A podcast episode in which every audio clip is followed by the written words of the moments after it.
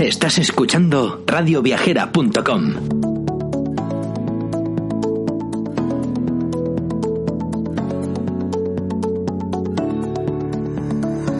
Bienvenidos al podcast de Viajares Mundial.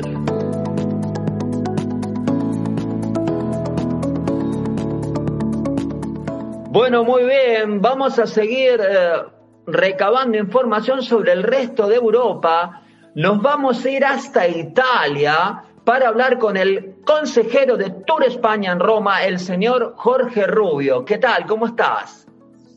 buenos días, buenos días, Alex. Y muchas gracias por, por invitarme a, a Málaga Mundial. Enhorabuena por vuestro programa. Grazie mille. Piacere Grazie. salutarti. Possiamo parlare, se vuoi, in italiano o meglio in spagnolo? Eh? Parliamo Possiamo in parlare come spagnolo. Eh? Non possiamo parlare, se vuoi, un po' in italiano, ma, ma il mio italiano non è molto buono. ¿eh? ma parla. Bueno, es que yo soy italo-argentino, entonces me tira ahí la segunda lengua. Ya te, ya te veo, te veo. un placer saludarte, Jorge, y contame un poquito cómo eh, evoluciona o crees que va a evolucionar la demanda de, de italianos que les encanta España de cara al verano. Bueno, hay que, hay que situarnos. Yo hablo del pasado y hace, casi un año solo, ¿no? Hace, las cifras que teníamos hace un año de italianos hacia España eran bastante importantes. Estamos hablando de, de 4,5 millones, era el cuarto mercado para Tour España, o sea, para España, nuestros datos de, turismo. Eh, Italia es el cuarto mercado, está Reino Unido, Alemania, Francia e Italia. 4,5 millones de turistas italianos se recibieron en el 2019 un gasto medio de 770 euros y un gasto medio diario que, va, que iba aumentando. Ya estábamos posicionados en 127 euros y con una estancia media de 6,6 noches.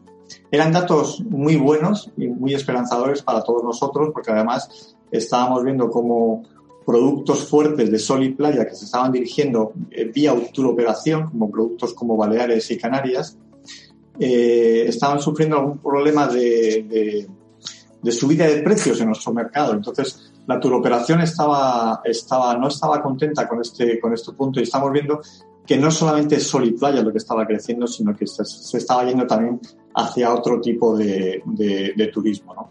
Estamos muy bien posicionados, por lo menos estábamos muy bien posicionados en las largas estancias y en estancias de más de, sobre todo más de cuatro noches y vacacional. Pero estábamos viendo también cómo estaba creciendo eh, productos como el Fly and Drive y que los italianos estaban visitando más de un solo destino. Entraban a lo mejor por Andalucía, eh, visitaban Madrid, Toledo, Castilla León, España Verde, Camino Santiago. O sea, ya son múltiples los productos y los destinos que los italianos ya, ya estaban visitando en, en el 2019. Para situarnos también, las principales comunidades para Italia la principal era Cataluña, principalmente Barcelona, seguido de Baleares y Madrid. Con lo cual estábamos viendo cómo eh, habíamos pasado de un turismo 100% casi de sol y playa en el pasado a un turismo ya que está situándose más en lo urbano y cultural. También veíamos grandes crecimientos en la comunidad valenciana y en Andalucía. Y yo creo que esto responde a, las gran, a la gran apuesta que están haciendo estas dos comunidades de promoción en este mercado, tanto, tanto la comunidad valenciana como Andalucía, con muy buenas propuestas de promoción y con muy buenos programas de promoción en los que colaboramos con ellos y que están teniendo sus frutos y también nuevas conectividades que se estaban abriendo que eran bastante importantes. Fantástico. Respecta... Eh, eh, Jorge, eh, me parece genial Ahora se nos plantea eh, corredor seguro o pasaporte sanitario. ¿Tú, ¿Tú, qué opinas de esto?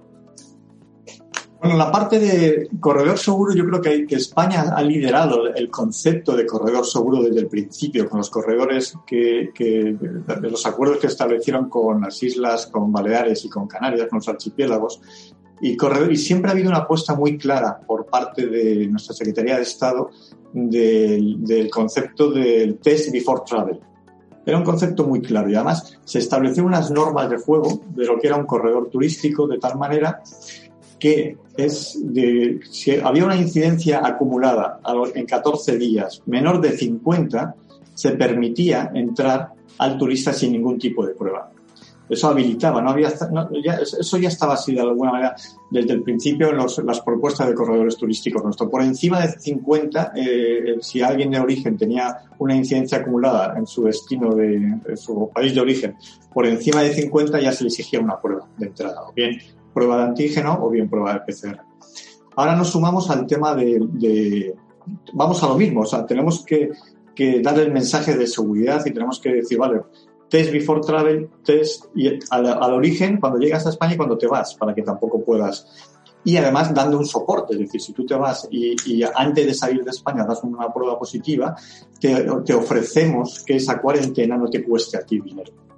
Entonces luego están creciendo iniciativas de seguros y iniciativas muy interesantes. Andalucía tiene una iniciativa de seguro para, para los turistas muy interesante y muy atractiva que puede reforzar este concepto. El concepto de pasaporte o certificado Aquí en Italia hay una plataforma muy interesante que tengo que buscar el nombre porque se me va.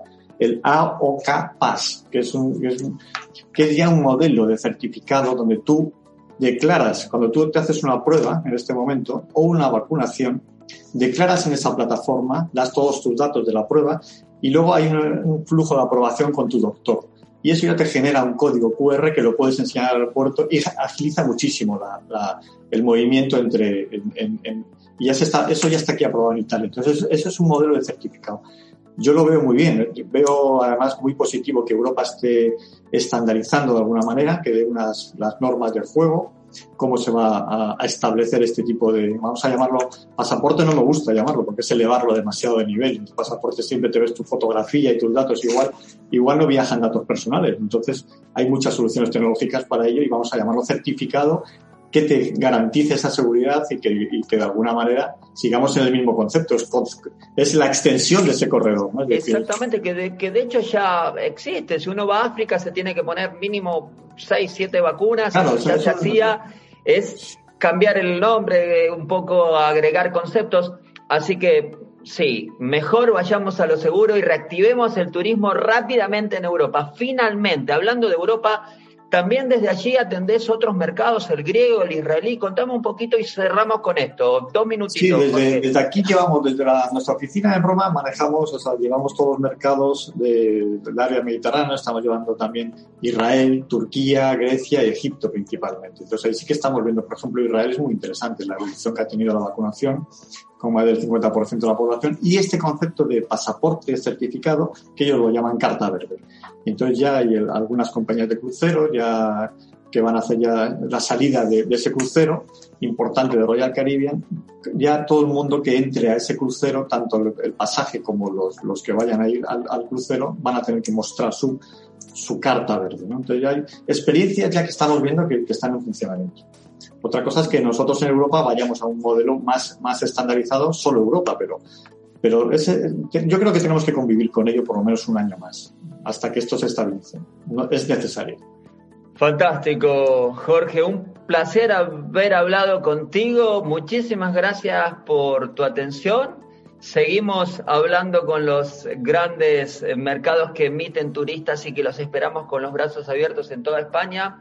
Así que agradecerte tu entrevista.